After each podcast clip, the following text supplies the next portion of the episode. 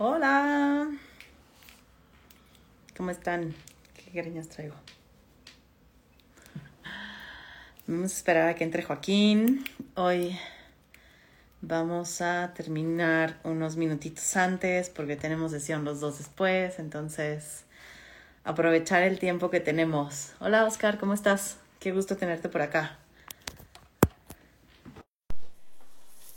Hola, hola. ¿Cómo están? Qué gusto.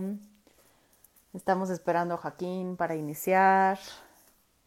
Hola Maggie. Hola Sofi. Por acá debe de andar el querido Joaquín. Ajá. Hola Joaquín. Hola. Hola. Hola, ¿cómo estás? ¿Cómo estás? Bien, ¿y tú? ¿Estás Bien, aquí. un poco... Ajá. Acomodando esta madre, a ver qué jale. Ahí está. ¿Cómo estás, Joaquín? Qué gusto tenerte por acá. Ah.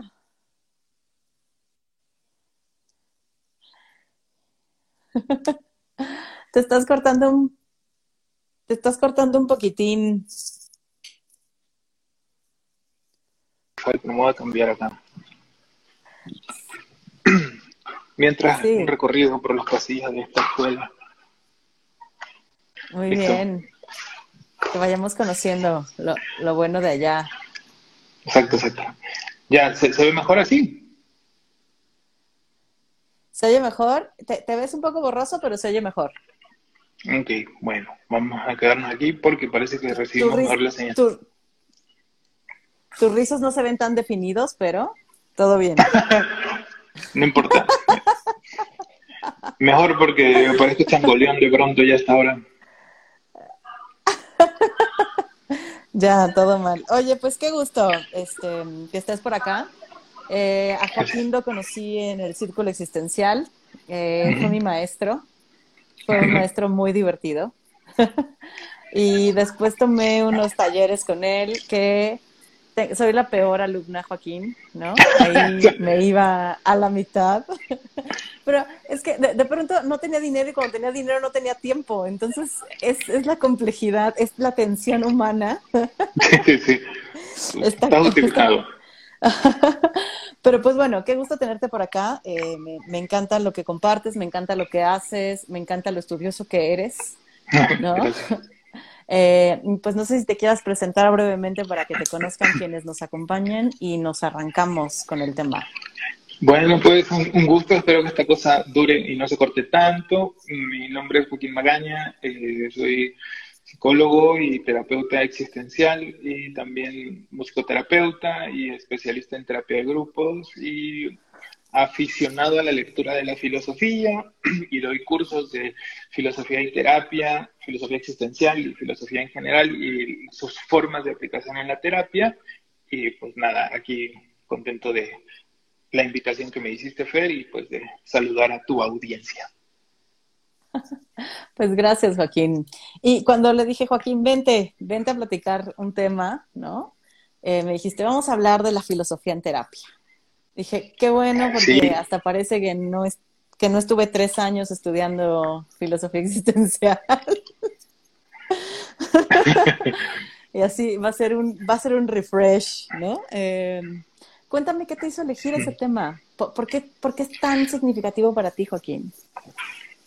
Mm, La, la filosofía me gusta mucho en el sentido por, de que, por ejemplo, nosotros hemos tenido como esta fantasía de la individualidad, o del yo, o de la búsqueda del uno mismo, ¿no? que se eh, intenta buscarse en, terapia quién soy, o responder a las preguntas quién soy, o quién estoy siendo, etc. Pero todo eso queda como en la parte más individualista del, mundo, del ser humano, en el solipsismo, como alejado de los otros, como si el terapeuta te ayudara a hacer y tal. Entonces, la filosofía me permite una postura más dialógica que solamente, que, que meramente eh, presencial, como testigo alejado de la, del evento que sucede con el otro, ¿no? Del, del paciente y tal. A mí la filosofía me da la sensación de ser una herramienta utilizable en el proceso terapéutico, más como una dialéctica o como un diálogo que es meramente como un pensar aislado o como un estar viendo cómo sucede con el otro lo que le pasa, sino eh, es una herramienta dialógica, pues, me parece. Mm, ok. Y eso es lo que te lleva a escoger como el tema. Sí, aparte porque leer filosofía nos permite hablar con, eh, dialogar con gente que no necesariamente habla muy, muy, muy, muy, muy relajado. Bueno, dependiendo de quién leas, porque también se ha tenido la percepción de que el filósofo es aquel alejado del mundo y que escribe cosas muy extrañas y que nadie le entiende y tal. Pero a mí me gusta mucho la concepción de la filosofía helenística que nos presenta Pierre Hadot, ¿no? Y nos habla de, un, de una de un vivir filosófico, ¿no? De un amor a la sabiduría, pero no por el mero hecho de acrecentar eh, bibliografía a tu vida, libros o conocimientos hechos, ¿no? La filosofía se da es como en el arte, dice Merleau-Ponty, también en esa facticidad del, momento, en, ese momento en el que se están pensando, en el que se están decidiendo, en el que se las cosas, y por tal me parece ah. más el, el, sentido dialógico. ¿Qué pasó? No, es que te perdiste un poco, por eso grité. Por eso y porque me emocioné contigo. es que me, gusta esto que pones como, como esta idea que nos hemos comprado desde la psicología, porque tú también siendo psicólogo, es como estamos allí estudiando la mente del otro, ¿no? Como algo que sucede allá, no cercano a mí, no que se va dando, es como eso que está allá y que está aislado y que es único, ¿no? Y al mismo tiempo, o sea, como, como el objeto de estudio termina siendo el paciente y como tal se le trata sea, se eh, eh, comienzan a colocar, por ejemplo, eh, etiquetas o diagnósticos, se, vive desde como querer saber al otro en sí, en lugar de, dejarse tocar por el otro. Ay, Joaquín. Sí, te estamos perdiendo. Ya. le quité el wifi. Le quité el wifi. ¿Vale? ¿Mejor así? Sí, tus rizos se ven más definidos ahora. Ya.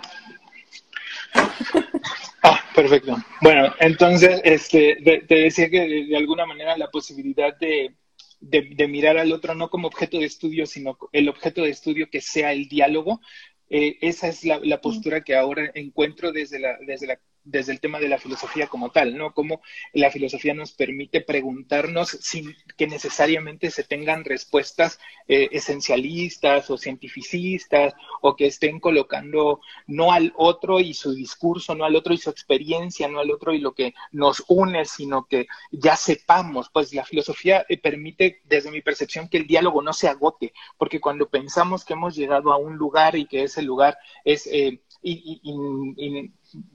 inmóvil que ese lugar es, estatiza al otro en lugar de permitir el movimiento, pues me parece que allí entra la, filosofía para preguntarnos nuevamente, para cuestionarnos cómo llegamos allí, para estar, eh, para evitar que el diálogo se caiga. Sonia Matías, que es mi compañera en Filósofos en Terapia, menciona mucho esto, como de la filosofía permite que el diálogo no se agote.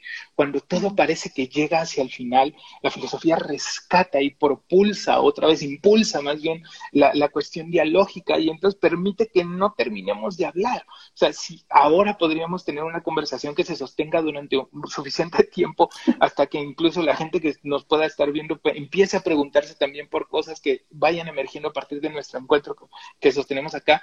Y eso es precisamente hacer filosofía, mantener un diálogo vivo a través de preguntas, porque aunque si bien cuando respondemos sentimos llegar a un espacio, la, la, filosofía de pronto dice, ya llegaste ahí, pero vuélvete a mover, ¿no? Nos invita al movimiento eterno, a, a evidenciar el devenir, ¿no? Este el de Nietzsche, pero el de los helenistas incluso, entonces, por eso más o menos es que voy construyendo mi idea de hacer filosofía en el proceso terapéutico. Mm. ¿Y cómo es esto de, poner la atención al diálogo que emerge? Porque parece mucho más fácil y desde el entrenamiento que tenemos como poner la atención en el otro, ¿eh? O sea, como eso que está allá, es, es cómodo, ¿no? Me, puede, me permite alejarme, no me cuestiona tanto. ¿Pero qué significa poner atención al diálogo, Joaquín? Por ejemplo, poner atención a lo que nos está sucediendo ahora entre nosotros, Fer. Es como si pudiéramos atender cuando iniciamos la plática, quizás tenías una pregunta inicial, quizás no, no lo sé, pero sí que tenía pensado hablar de, por ejemplo, la concepción del, del yo como individuo y no como diálogo. Ahí yo estaba, pero conforme has intervenido tu presencia, tu respuesta, tu sí, tu no, tu ¡ah! Se fue la señal. este, el ver que gente se conecta, el ver que gente se sale, el ver que gente por corazón, eso ya va construyendo una, un tejido, pues, ese tejido que evidencia nuestra interconexión ontológica, diría merlo ti o esta posibilidad de que en realidad más que un individuo solo, somos un conjunto de individuos que está interconectado de por el mero hecho de ser humanos y estar vivos. Entonces, esta interconexión que tú y yo estamos viviendo ahora es el proceso que se e, es el punto de atención, la relación. ¿Te acuerdas cuando estudiábamos a Yalom, por ejemplo? Yalom dice, lo que cura es la relación. ¿Y qué es la relación sino algo que se está construyendo en el mismo instante que se está dando? O sea, allá mismo estamos tejiendo algo entre tú y yo y la gente que nos pueda estar escuchando, evidenciarlo, hablar de lo que nos pasa juntos, hablar de cómo estamos siendo nuevos a partir de que nos encontramos. Eso es lo que eh, siento que puede ser lo que digo, que se ponga en la relación en el meollo del asunto en lugar de solamente el otro sin mí, ¿no? Mm. Es que se lo vuelve más complejo. Ojo, ¿no? Como estoy de acuerdo contigo, ¿no? Pero, pero de pronto creo que gente que no se dedica a terapia, que no hace terapia, que hace terapia desde otros lugares, espero cómo, o sea, involucrarme a ese nivel de relación de ir explorando lo que nos sucede y no solo ir estudiando a ese otro frente a mí. Exacto, exacto, exacto. le da una complejidad importante porque es más fácil colocar. O sea, si yo te escucho y, y tengo en mí una serie, un bagaje cultural psicológico específico, ¿no? Que dice, claro, cuando te escucho parece TOC, cuando te escucho parece este TCA, no, cuando te escucho parece trastorno límite de la personalidad. En tanto tal tengo respuestas porque como no me vinculo contigo, sino con la patología, ¿no? O no me vinculo contigo. Y, le podemos llamar de patologías de diferentes formas, porque la Gestalt tiene sus formas específicas de llamarle las patologías, el psicoanálisis tiene las suyas, el existencialismo puede caer en psicopatologizar a la gente. Le puede decir que está en mala fe, le puede decir que no se avienta el salto de fe, le puede decir que chingaderas y media más.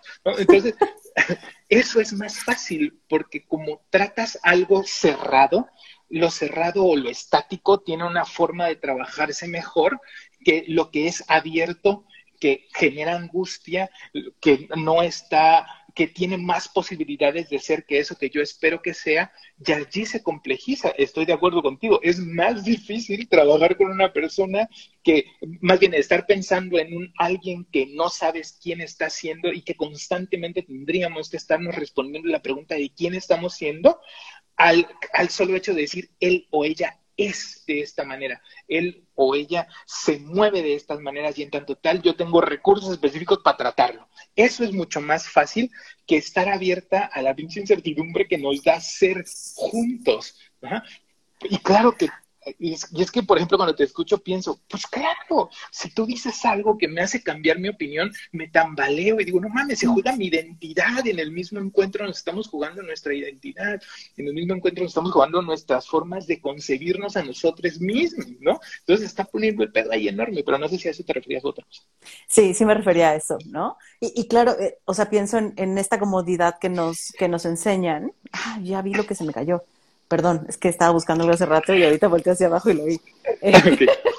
Eh, o sea, como, como sí es mucho más fácil clasificar al otro, ponerle etiquetas al otro, tener respuestas automáticas, un camino de acción, de cómo ir tratando esto que le está pasando desde la patologización, que ponerte ahí, Joaquín, porque, ojo, no estoy defendiendo ese otro lado, estoy diciendo que es mucho más fácil, ¿eh? Sí, sí. Porque, porque ponerte ahí y abrirte al otro y ser parte de lo que se estudia, ¿no? Como de lo que se está eh, analizando, pues está cabrón, porque me puede estar, me está impactando, no, no me puede, ¿eh? Me está impactando todo el tiempo. Es implicarme hasta cambiar mi identidad, mi forma de ver el mundo, mi forma de acercarme. dejarnos impactar por el otro.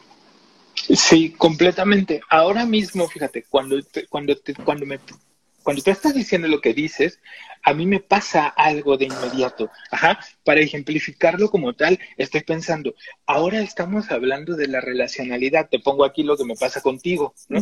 Estamos hablando de la relacionalidad y yo decía, quizás nos estamos perdiendo del discurso de la filosofía en el proceso terapéutico, ajá, pero me sirve para llevarlo a, llevarlo a cabo, pues para regresar a la temática de la filosofía como tal, porque precisamente la filosofía no te puede dejar impávido. Si nosotros, o como decía Terencio, no, nada de lo que es humano me es indiferente, pues no nos deja indiferente ni el otro, ni que con el otro se aborde desde una, desde una temática filosófica, porque, o desde una actitud filosófica, porque entonces no, no nos deja en, eh, tranquilos, ¿no? Nos lleva a movernos necesariamente, a llegar a la, a la pregunta otra vez, ¿no?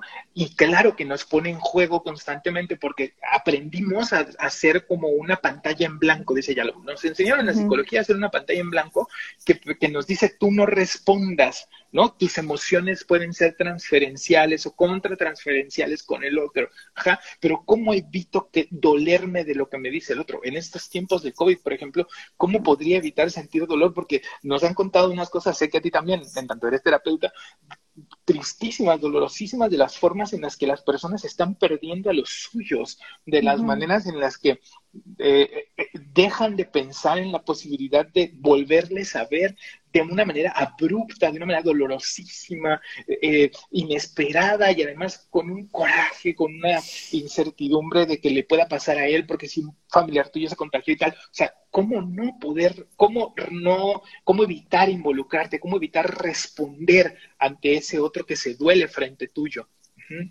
Pero claro que es complejo porque nos enseñaron a justamente lo que eso estaba mal, que estaba mal sentir con el otro lo que, no necesariamente lo que el otro siente, pues, pero sí que tú lo sientes. no, no, sé si a eso un poco te referías o a otra cosa. Ajá, pero mientras hablabas, hablaba, justo dijiste como es la actitud filosófica, en, eh, ¿no? Como mantener una actitud filosófica. Me quedo un poquito prendida ahí, ¿no? Sí. ¿Y qué sería mantener una actitud filosófica? O sea, ¿qué, qué es mantenernos ahí, Joaquín? Fíjate, en primera instancia, he eh, bueno, no he descubierto, pero me he dado cuenta que nosotros en existencialismo intentamos hablar de epoche, ¿no? Como esta idea de suspender los juicios, ¿no? Como o, una reducción fenomenológica, dice Maurice Merleau-Ponty, o, una manera de, por ejemplo, de evitar eh, poner nuestros juicios para colonizar al otro. Eso es lo que hemos aprendido. En la filosofía, desde los pirrónicos, desde los helenistas, incluso desde Descartes, a quien tanto criticamos, ¿no? Este, nos invita a hacer una pausa para que nuestra voluntad, dice Descartes, no, no le gane al, al otro y, lo atropelle. Mantener una actitud filosófica desde mi concepción, en tanto tal, es poder evitar que mi voluntad de saber per se atropelle la existencia del otro, aunque crea saber de algo que me está hablando, porque sí, yo también he perdido gente, pero una actitud filosófica dice sostén tu juicio, ¿no? O sostén tu el ya saber qué significa eso. Si una persona me dice, ha fallecido mi padre y vengo a contártelo, de inmediato digo, mi papá murió hace dos años. Por supuesto que sufrí una pérdida como la tuya, pero eso no significa que sepa cómo tú estás o cómo tú lo vives. Mantener una, actitud filosófica entonces es no dar respuestas absolutas, sino mantener preguntas que nos permitan acercarnos más y más al proceso que está llevando esa persona en su existencialidad, pues en, su aquí y ahora, vaya. Okay. Hay, una pregunta de una persona. Sí, dice por aquí, tengo entendido que ustedes como terapeutas también tienen que tomar terapia, ¿no? Y sí, sí, Pues lo necesitamos básicamente. Sí, pero, pero no solo terapia, sino también supervisión, Joaquín, ¿no? O sea, creo que son dos procesos distintos. Eh, o sea, por un lado, ir con, con, nuestro terapeuta a hablar nuestros temas y por otro lado, supervisar con un supervisor o varios supervisores nuestros temas también, ¿no? Porque justamente creo que lo que supervisamos es lo que nos pasa frente al otro o lo que nos pasa con el otro. esto que nos, que nos mueve. Sí, el tema de la terapia es básico para todos nosotros porque eh, pues es que estamos allí cargando también muchas situaciones, pues, eh, y, y, te, bueno, lo hablamos, pues, ¿no? Lo que nos está pasando con nuestros amigos terapeutas, lo hablamos con nuestros grupos de terapia, lo hablamos con, con la pareja, no sé, con, con quien se presta que te escuche. y, y, de pronto también lo que dices del tema de supervisar me parece muy importante porque a, a veces hay eh, temáticas o situaciones que nos mueven tanto que no trata de una cuestión emotiva nada más, sino del qué hacer con otro. Y allí es a donde se recurre a otro que también esté trabajando los procesos terapéuticos como tú y que te pueda también eh, coachar en ese, en ese aspecto. Sí, tanto la terapia como la supervisión me parecen vitales. Y supervisar también desde el, desde el texto filosófico, porque cuando alguien empieza a supervisar conmigo, por ejemplo, que haya acompañado a terapeutas que me, dicen, Super, supervísame, ¿no? Entonces, supervisar no es decirle estás haciendo bien o estás haciendo mal las cosas. Supervisar desde, una textura filosófica es preguntarnos sobre lo que estás haciendo para generar preguntas que expandan tu horizonte de posibilidad. O sea, cuando llegas a terapia y nosotros no tenemos esta actitud de la que yo le llamo filosófica, pero lo podemos llamar de un montón de formas, ¿no? Distinta, la, literatura lo dice. O sea, ya te doy recetas de cocina cerradas, específicas y caminos que, a los que yo asumo te debes dirigir. ¿no? Si una persona llega y me dice, oye, es que voy a tronar o no sé si voy a tronar con mi pareja y tal, ¿no? Y entonces yo le podría decir, ah, bueno, pues tienes que hacer esto, tienes que hacer lo otro, tienes que hacer aquello. Y entonces ya tengo una gama de respuestas que le pueden dar a él o a ella una, un camino específico, pero yo no sé si ese es el camino que debe tomar.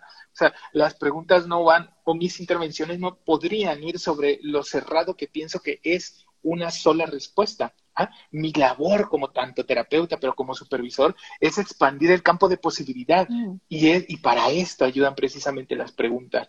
El sostenernos en una actitud filosófica permite la expansión de las posibilidades y no solamente estar direccionando hacia dónde va uno y hacia dónde va el otro. ¿Sabes qué me pasó ahorita con, con, esto que dices, Joaquín? Pensé en lo contrario que es la actitud filosófica a lo que se nos pide e, en el mundo. O sea, no solo en el mundo de la terapia, sino en el mundo en, general, porque, o sea, el, mundo te exige certezas, ¿eh? O sea, y pienso, por ejemplo, como en, en, en colegas, en pacientes, en, en, amigas, que es como, es que tengo que saber, es que tengo que decidir, es que tengo que definirme, es que tengo que definir esto como algo, algo definido, es algo terminado, es algo que ya está y se acabó, ¿sabes? Y de pronto el mundo entero todo el tiempo nos está pidiendo definición, ¿no? Eh, eh, determinarnos, ser certeros. Y la actitud filosófica es contraria a esto. Sí, y, me, y, me, parece bien importante porque creo que lo vemos todo el tiempo en diferentes etapas de nuestra existencia. O sea, cuando, cuando, estaba siendo orientador educativo, por ejemplo, en, la universidad donde trabajaba, llegaban los alumnos y me decían, es que tengo que decidir qué quiero ser ahora, ¿no? Y entonces, bueno, la pregunta allí tendría que ver con una orientación vocacional, por ejemplo, se descubre, se encuentra, se tiene y ya, y es finita. Pues no, porque la orientación vocacional necesariamente se mueve.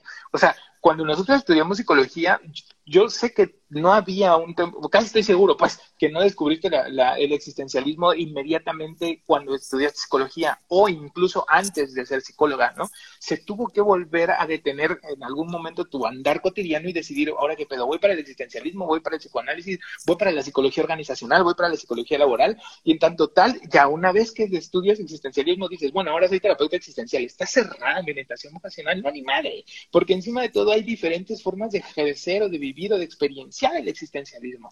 Y en tanto tal estilos terapéuticos que vienen de Yalom, de Spinelli, de Van Dorsen, de Jackie Robles, de quien sea, ¿no? Entonces, eliges nuevamente uno. Y cuando tienes un tanto tiempo allí siendo terapeuta individual, a lo mejor decides, ahora quiero ser terapeuta grupal, ¿no? Y entonces vas de terapeuta grupal y ahora quiero ser docente. Entonces, la orientación vocacional, como dices, el que es una de las partes más específicas de la vida que nos dicen define, define, define, define, define, está cerrada, no puede, no, no, no hay una cerrazón en la cuestión de la orientación vocacional porque constantemente nos interpela la existencia.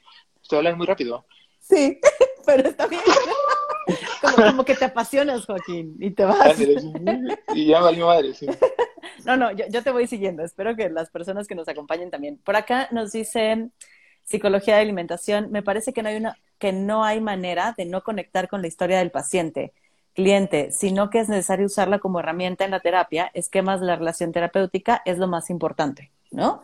Y, y eso me conecta mucho a, por ejemplo, lo que, lo que dice Max, que es eh, la actitud natural se usa, ¿saben? Como esto que me sucede contigo, claro que lo voy a usar, pero tengo que saber cómo usarlo en pro de lo que nos está, ¿no? De lo que estás viviendo, de lo que estamos viviendo, ¿no? No desde el, ah, sí, lo que decías hace ratito, ¿no? Si alguien viene y te comparte que su papá falleció, no es como, ah, sí, el mío también. Y se siente de la chingada, ¿verdad? O sea, en vez de, como, de, de, de porque claro, tu experiencia te sirve para explorar, ¿eh? O sea, como para no, o sea, para no echarla ahí y decir, claro, se siente de la chingada, siguiente tema, ¿no? Como para explorar si, si está siendo también de la chingada y cómo es de la chingada para esa otra persona. Porque a lo mejor para ti fue de una manera, ¿no? Como de la chingada y para la otra persona es como, qué bueno, porque teníamos la peor relación del mundo o era una persona horrible conmigo, ¿no? Sí. Me parece bien interesante porque justamente el otro día estaba escuchando una clase de un filósofo que daba, este, que en una clase de fenomenología de la percepción, precisamente, y, él decía, la actitud natural es, por ejemplo, para los que se preguntan qué es, que a lo mejor puede haber gente que no lo conozca, o sea, es cuando comes algo, Y dices, me sabe a recuerdo, y entonces inmediatamente al probar el bocado te lleva a tu infancia, te lleva a tu abuelita, te lleva a tu mamá, te lleva a tu papá, te lleva a ti de chiquita, etcétera, etcétera, etcétera, ¿no? El, el, la evocación de algo que sucede en todo tu ser, que te trastoca en todo tu ser, ¿no? Esa, puede, esa es una actitud natural que se da a partir de la comida, específicamente. Pero hay otras actitudes naturales. Cuando vamos en la calle y de pronto sentimos a alguien cercano, pues si viviste en Ciudad de México, te da miedo de menos, ¿no? Te saca un pedo, ¿no? Sí, sí, sucede, sucede, ¿no?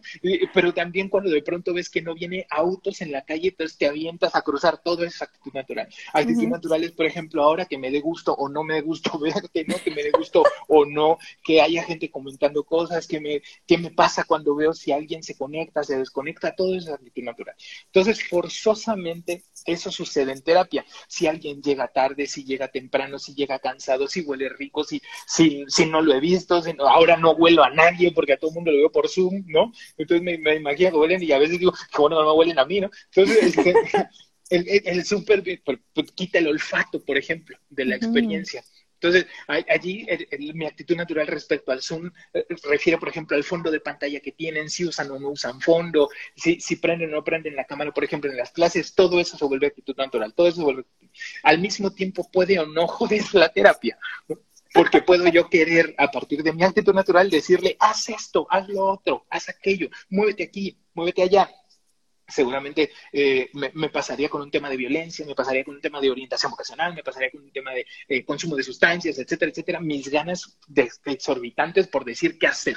Eso es actitud natural, ¿no? Entonces, me encanta cuando dices que la podemos usar, que tenemos que usarla, porque de hecho, eso al mismo tiempo que podría entorpecer el proceso en tanto colonizar al otro, es lo único que tengo para conectarme con el otro, lo único que tengo para estar con el otro. En tanto tal, la actitud natural que se pone generalmente entre paréntesis, diría, sí, pero eh, visualmente el paréntesis tendría que estar rayado, ¿sabes? Porque se nos va a ir cierta parte de la actitud natural para comprender. Actitud natural es ahora, ahora usar el español. Tú me entiendes, o creo, o creo que me entiendes porque hablas al igual que yo español cuando lo bien chinga, pues ya valió madre, ¿no? Pero eh, hablamos español y eso es actitud natural, nos entendemos, decimos, wow, eso significa tal cosa. Ahí estamos, ahí estamos. Ven, la actitud natural, en tanto tal, se utiliza en el proceso terapéutico porque es la única manera de conectarme. Y allí me monto a la psicología de alimentación, eh, no sé cómo se llama, que dice, claro que no es posible no conectarnos con el otro, porque precisamente estamos, eh, estamos, desde que nacemos, estamos, desde que somos concebidos, estamos conectados. No nos gusta pensar en cómo lo concebimos porque eso nos hace imaginar a nuestros padres teniendo relación, ¿no? pero sí que nos concibimos a partir de dos. Entonces ya allí hay una conexión per se. Pero bueno, no, sé si hay preguntas o algo. no, es que me encanta porque nos regresa justo esto que haces, nos regresa al... No, no somos, un, somos individuos separados, sea, estamos interconectados desde el momento en que fuimos concebidos y vamos a, ser, vamos a estar interconectados siempre. y vamos a estar en construcción siempre con los otros que están alrededor, ¿no? Cercanos y lejanos. Y ahí es bien interesante porque entonces dice, ¿qué es lo que cura? La acción, la acción terapéutica no tiene que ver con las mejores interpretaciones que haga, con la mejor eh, codificación que tenga de tu conducta, no tiene que ver con el mejor diagnóstico que puedas realizar sobre lo que estás haciendo, sino sobre mi estar contigo sino sobre mi no irme, mi sostenerte en el proceso terapéutico, mi gana de quedarme en el diálogo, mi no importar el tiempo que se pase, pero podemos seguir dialogando juntos en el proceso terapéutico, mi decirte, no tienes para pagar lo que cobro, no te preocupes, págame menos, no tienes para pagar nada, ni pedo, hay un grupo de terapia gratuito tales días, te quieres meter, entra.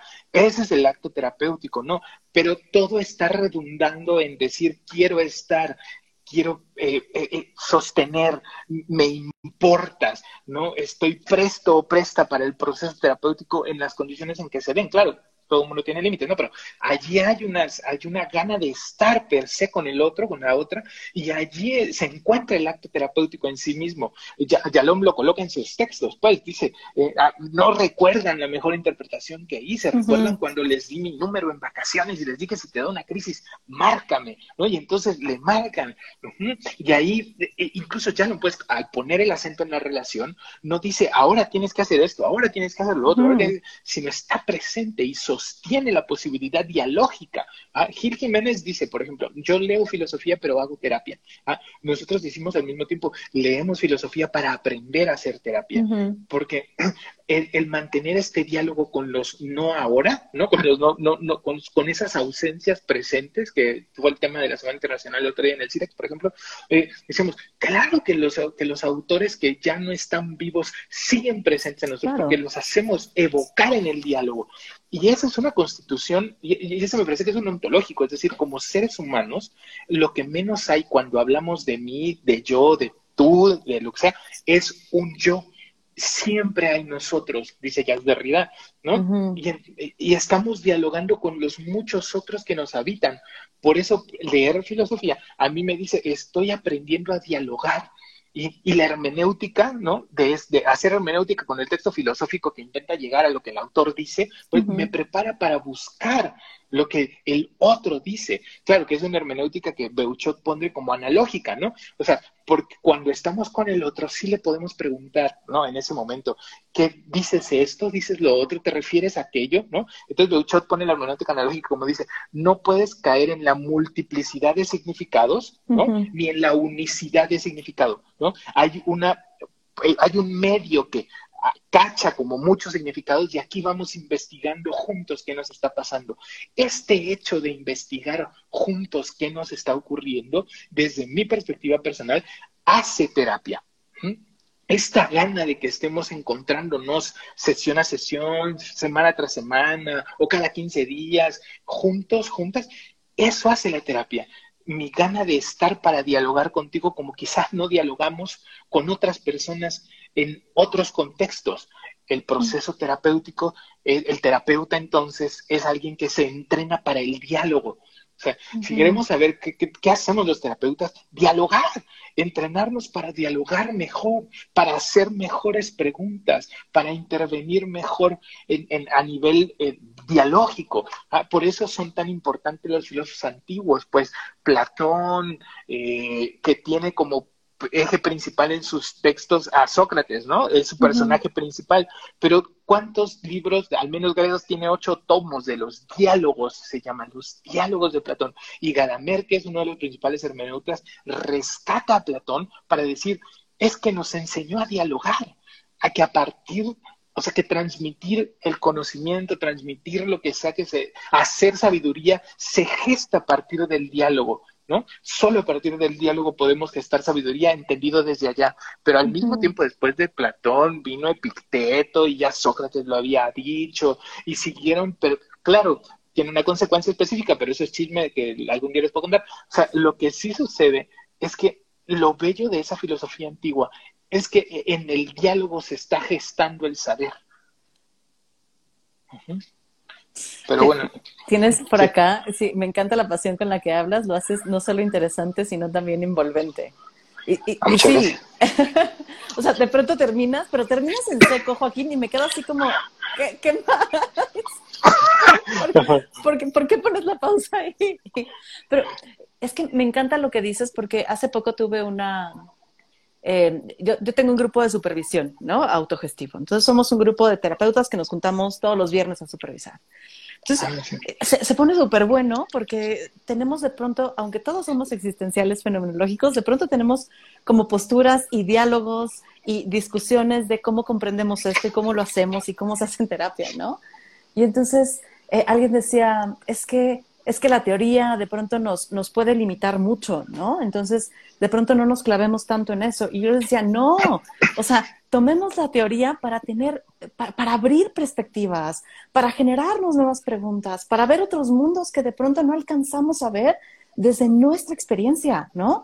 Desde el solo estamos aquí y leemos esto y es, expandamos el conocimiento, porque solo a partir de, de leer y leer y leer podemos ir generando nuevas visiones, nuevas formas de dialogar, nuevos conceptos en nuestra mente, no como conceptos cerrados, ¿eh? O sea, no como algo que se coloca ahí, sino como algo que se puede llevar al diálogo. Y me encanta esto de producir sabiduría, porque me pasa algo muy cañón con, y traigo una discusión con la academia fuerte, ¿eh? Como estoy ahí un poco peleada, un poco últimamente. Eh, como, como si de pronto sintiera a veces la academia como cerrada, ¿sabes? Como esto es lo que se hace, esto es lo que se dicta, así es como se hace. Y está cabrón porque así no se produce sabiduría, ¿sabes? Siento que la sabiduría y el conocimiento se produce desde el diálogo, desde la transformación, desde el estar abiertos y esto es lo, lo que se crea hasta hoy, pero se puede ir transformando, ¿no? Como, como de todos construyendo.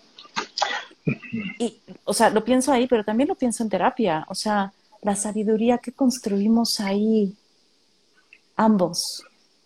Sí, es, es, es, justamente el encuentro dialógico lo que permite hacer, por ejemplo, lo que decía este, psicología de la alimentación, un espacio para cuestionar, para deconstruir o para construir. Sí, sí lo creo. Eh, eh, con el psicoanálisis también me pasa que algunos pacientes han dicho sobre el psicoanálisis que no hablan, ¿no? Están ahí, es que no me dicen nada, ¿no? Escúpeme aunque sea. Reacciona. Exacto, exacto es interesante, ¿no? Aunque respeto mucho muchas prácticas psicoanalistas, tengo amigos psicoanalistas que aprecio mucho. Ahora, cuando decimos de construir y construirnos y volver y tal, ¿no? Es esta gestación de la sabiduría la que me, eh, la que me emociona, la que me lleva a hacer terapia todos los días, ¿no? Que todos los días hago terapia, menos el domingo, los domingos se ve series. Eh, eh, si no hubiera pandemia se sale, ¿va? Pero vemos series. Entonces, cuando, cuando, cuando mencionan es, es, cuando mencionas esto de la me recuerda a lo que Pierre Hadot dice como una vida filosófica. Una vida filosófica es aquella que va en busca del saber, pero no del conocimiento cerrado, sino de, de acudir. ¿Por qué es eso? Acudir a la, a la, como Sócrates dice, a gestar el conocimiento. Yo ayudo a parir las ideas. Pues ya ven que la mamá de Sócrates era partera, ¿no? Entonces, como su madre dice, yo quiero ayudar a parir ideas. Y allí estamos, precisamente la idea se gesta el conocimiento, se gesta la sabiduría, ¿no? El amor al saber va el, filósofo que ama el saber va buscando el diálogo para que éste se geste, no poniendo el diálogo antes que la escritura, porque eso es un tema de derridadiano para hablar de deconstrucción, pero sí que estamos allí gestando con este, sabiduría con el otro, amando el, encuentro que propicia la, la, deconstrucción a veces, que propicia la destrucción de mis ideas, que propicia a veces el cuestionamiento de mis ideas. A mí me reta mucho, por ejemplo, hablar con una persona católica cristiana eh, me reta mucho porque pues yo soy ateo, ¿no? Y entonces, bueno, no ateo pues, pero a veces no, no creo en Dios. Entonces, cuando me retan allí, o sea, es, es de verdad un, deleite hablar desde el cómo tú concibes ese amor a Dios y a veces me da envidia. O sea, yo, yo, quisiera soltarme así como en salto de fe y decir, Dios me va a cachar, Dios me va a cachar, pero la verdad es que siempre pienso, me voy a partir la madre, me voy a partir la madre, me voy a partir la madre. Pero escucho al otro estar tan seguro de, su, de eso, que me da un interés bárbaro por saber cómo sabe que Dios me va a cachar, cómo sabe que allí está, ¿no? Y entonces entonces no lo cuestiona, no lo cuestiona. Yo quisiera no cuestionar a veces esas cosas, ¿no? Pero pues, pues, no puedo, lo cuestiono todo desde ese lugar, ¿no? En tanto los cristianos religiosos. Eh, y es precisamente allí cuando se acude a la gestación del saber, ¿no? Cuando el otro te reta, te interpela, y es que nada de lo que es humano me es indiferente, dice Terencio, pero lo decíamos hace un momento. Entonces, estás allí acudiendo constantemente a ver cómo el otro está pariendo ideas, dice Nietzsche, me duele la cabeza, decía Nietzsche en el día que Nietzsche lloró precisamente de Yalom, ¿no? O sea, me duele la cabeza, pero es que me duele porque estoy pariendo una idea. Bueno, a nosotros nos duele ¿qué? El alma, el cuerpo, el estómago, el corazón, me duele el otro, me duele mi mundo, me duelo contigo, porque estamos gestando saberes. Y esos saberes a veces no son necesariamente eh, ricos, a veces son saberes dolorosos. Hoy, hoy me decía, hoy, hoy, hablaba con un paciente al que, con el que llegábamos a reflexiones duras, pues, de aceptar, duras de saber, pues decía, es que no lo había visto así y duele, pero no lo había visto. Como, como dice Psicología de la Alimentación, que es la más activa. Eh, la academia muchas veces no fomenta el pensamiento crítico, no nos enseña a pensar, hay que cuestionar todo para meterlo. Sí, justamente Danny McNabb, un, un, filósofo que, este, bellísima persona, eh, decía que ya no va, ya se están muriendo los filósofos eh, que cambiaron la filosofía, ¿no? O sea, se están muriendo los, ya, ya nomás nos queda Jean-Luc Nancy, pues, de esos filósofos, eh, pero Byung-Chul Han, por ejemplo, es un repetidor de, la, de filosofías, procesa bonita la información, pero sí que no es un gestor de como lo fue Heidegger en su momento, como lo fue Sartre en su momento, como lo fue Camus en su momento, ¿no? Como, como lo fue Descartes, ¿no? o, como lo fue Sócrates, etcétera, ¿no? Ya nos quedan quienes están tomando esas, esas filosofías y ya no están pensando por ellos, sino nada más son divulgadores de la filosofía. Pues claro que es una invitación a que nosotros pensemos, a que nosotros critiquemos, a que nosotros valoremos nuevamente esas ideas para que nosotros también gestemos las propias y encontremos nuevas formas. Lo que sí está sucediendo en la actualidad, pues son los feminismos, los que están transformando la filosofía, tienen con fuerza los feminismos negros, los feminismos de las personas que eh, interseccionales, los feminismos decoloniales, los feminismos postcoloniales. Eso es lo que nos está arrojando la filosofía en la actualidad, eso es lo nuevo en la filosofía, y que viene desde una, desde muchas mujeres cansadas, Chimamanda Ngozi, eh, por ejemplo, por decir una, Rita Segato, por decir otra, Judith Butler, por mencionar a otra, o sea, esas filosofías que nos están alcanzando y que nos están haciendo pensar, nos están mirando para una nueva perspectiva en filosofía. Y, y Fer, al mismo tiempo, ahora en cuanto a actitud natural, me preocupa el tiempo. ¿Qué, este, ¿Cuánto nos queda? Pues eh, no sé, ¿cuándo quieres que terminemos? ¿10, 5 minutos antes? Tú dime. 5 está perfecto. 5, pero entonces nos quedan 11 minutos. Cool, muy bien. Marcela Lagarde también es una, es una, muy, muy buena, muy buena este, eh, pensadora.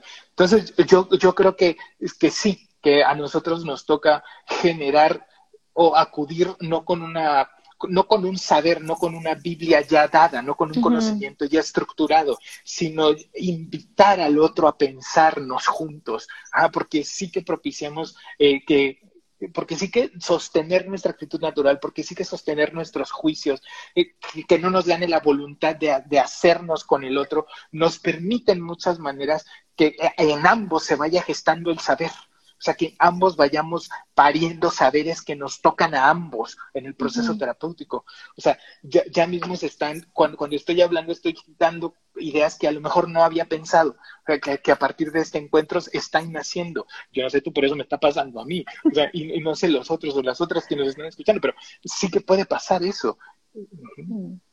Lo, lo, que me pasó ahorita que, que empezaste a hablar de, de, la filosofía de los, desde los feminismos, la verdad es que me erizo la piel, ¿no?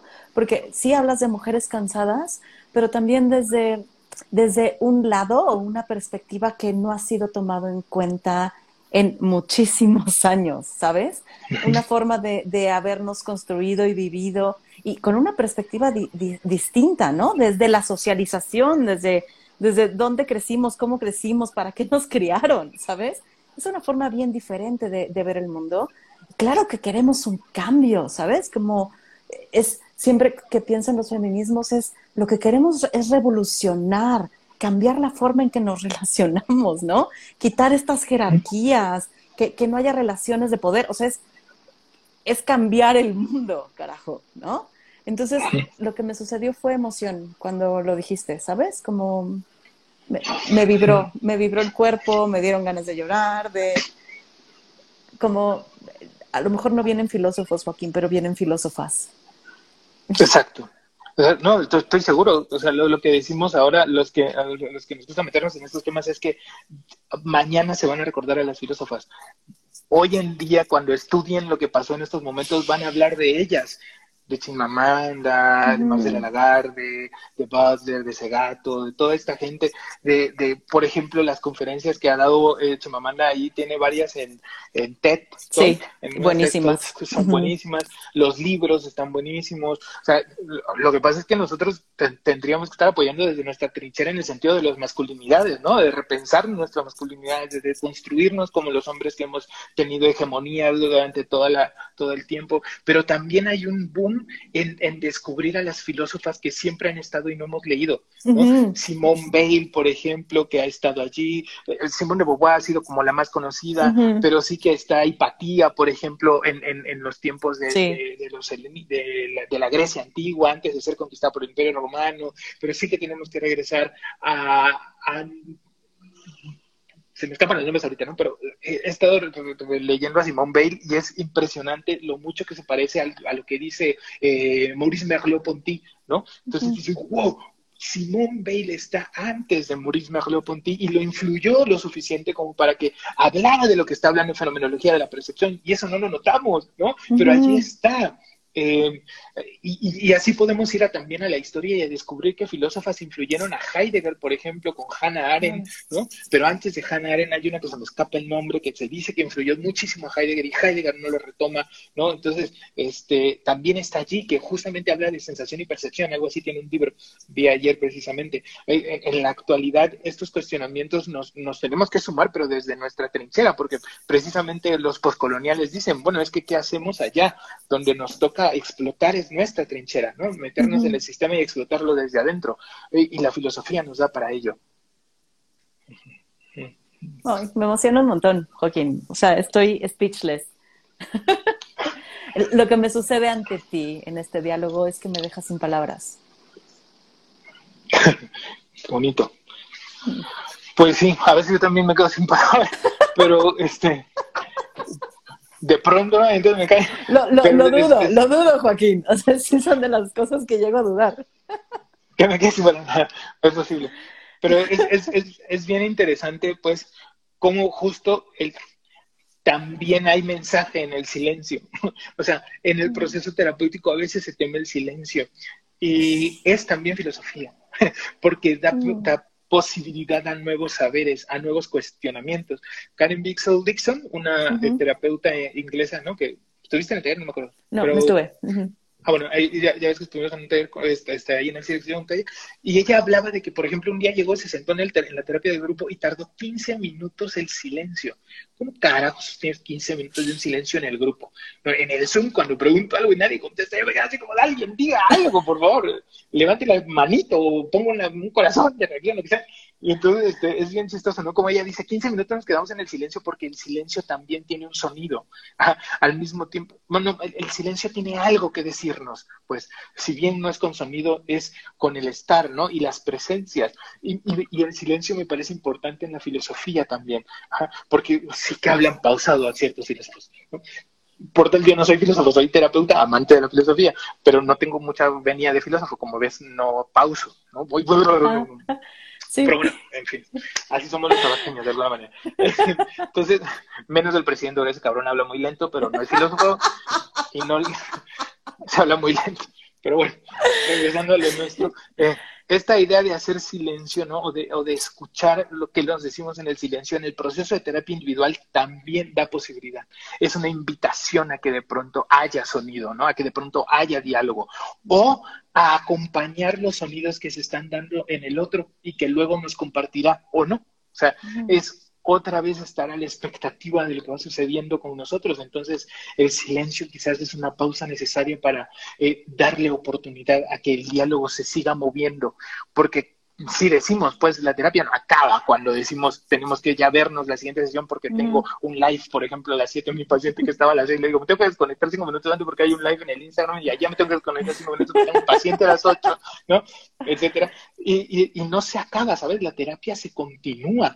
Ahora que estoy eh, eh, en terapia de grupo, por ejemplo, con mis pacientes, sí, me quedo pensando la terapia de grupo, se quedan resonando en mí sus voces, sus presencias en la cámara, si quieres, los diálogos que sostenemos, y a la siguiente sesión llego y digo, ¡wow! Se quedaron sonando en mí desde aquí, y de ahí retomamos, o ellos se quedan, nos decía uno, eh, yo también los pienso y los escucho y dialogo con ustedes, nos lleva a, su hogar en tanto este, como, como, acompañantes de la terapia de grupo. Entonces, sí, el diálogo no termina. Jacques Derrida le dice incluso a Emanuel Levinas cuando muere, vamos a hablar incluso después de tu muerte, porque tú sigues estando en mí. Y es maravilloso, o sea, como el otro no deja de ser, aunque sí de estar, pero no de ser. Mm. ¿Podrían comentar? Recomendar lecturas, Joaquín y Fer, algo para poner en práctica esto en terapia de grupo. Bueno, hay varios libros, Alon sobre todo tiene Un año con Schopenhauer, que es una novela, pero que explica precisamente la terapia de grupo. Tiene este, teoría, y técnica, teoría y práctica de terapia de grupo, editado por el Fondo de Cultura Económica. Si lo encuentras, ese es una joya, la verdad es que no se encuentra. Pero hay, hay otro de Paidós que se llama Psicoterapia Existencial y Psicoterapia de Grupo, ese sí se encuentra. Y hay otro que se llama Guía Breve de Terapia de Grupo, ese también se encuentra. Karen Dixon Dixon tiene terapia de grupo, está en inglés y te cuesta una lana porque te lo traen de Estados Unidos, pues, aunque ella vive en Londres. Pero pues vale mucho la pena, pues está bien bonito, es existencial. Eh... Ya, que hables más lento, Joaquín. Si quieres, si quieres, lo que vamos a hacer es que me los mande y los pongo en, en el comentario del live que se queda guardado, ¿no? Ahí te los escribo para que los tengas y los puedas revisar eh, al ratito, ¿no? Para que no, no, no, no caigamos en velocidades de Joaquín y sus tabasquismos. sí, mis tabasquismos. Bueno, Joaquín, nos quedan dos minutos. Eh, Híjole, y con esta última parte que, que, dices, ¿no? De cómo nos vamos llevando a los otros, ¿no? La terapia de grupo, cómo el diálogo continúa aún cuando se cierra la sesión. Eh, y pongo se cierra, ¿no? Porque terminamos de platicar aquí, pero este diálogo sigue. O sea, pensaba también en, en este grupo de supervisión, cómo van conmigo ya, ¿eh? A mis sesiones de terapia. O sea, cómo están las voces de estos compañeros, eh, de sus intervenciones, de, ¿no? de lo que me han puntualizado, de lo que le puntualizan a otros. Y sí me siento mucho más sostenida desde ahí, ¿eh? Claro, en la terapia de grupo también me, me, veo pensándome en cosas que no había pensado hasta que las pone eh, la otra persona, ¿no? Como, ay, güey, nunca había visto eso, ¿no? O nunca me lo había cuestionado. Entonces, híjole, creo que esto como da para, para seguir hablando de cómo traemos el diálogo todo el tiempo con el otro, aún después de sesión, ¿no? Creo que me quedo con ganas de platicar esto después, Joaquín.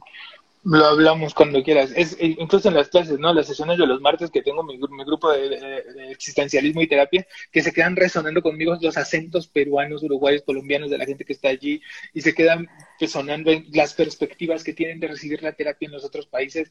joder, es una maravilla. Entonces, este, sí, luego hablamos de las resonancias de voces de los otros. Me encanta, me encanta. Hagamos una cita. Joaquín, pues se nos acaba el tiempo para que tú llegues a tu sesión, yo llegue a mi sesión, me vas a acompañar y quienes estuvieron hoy también nos van a acompañar.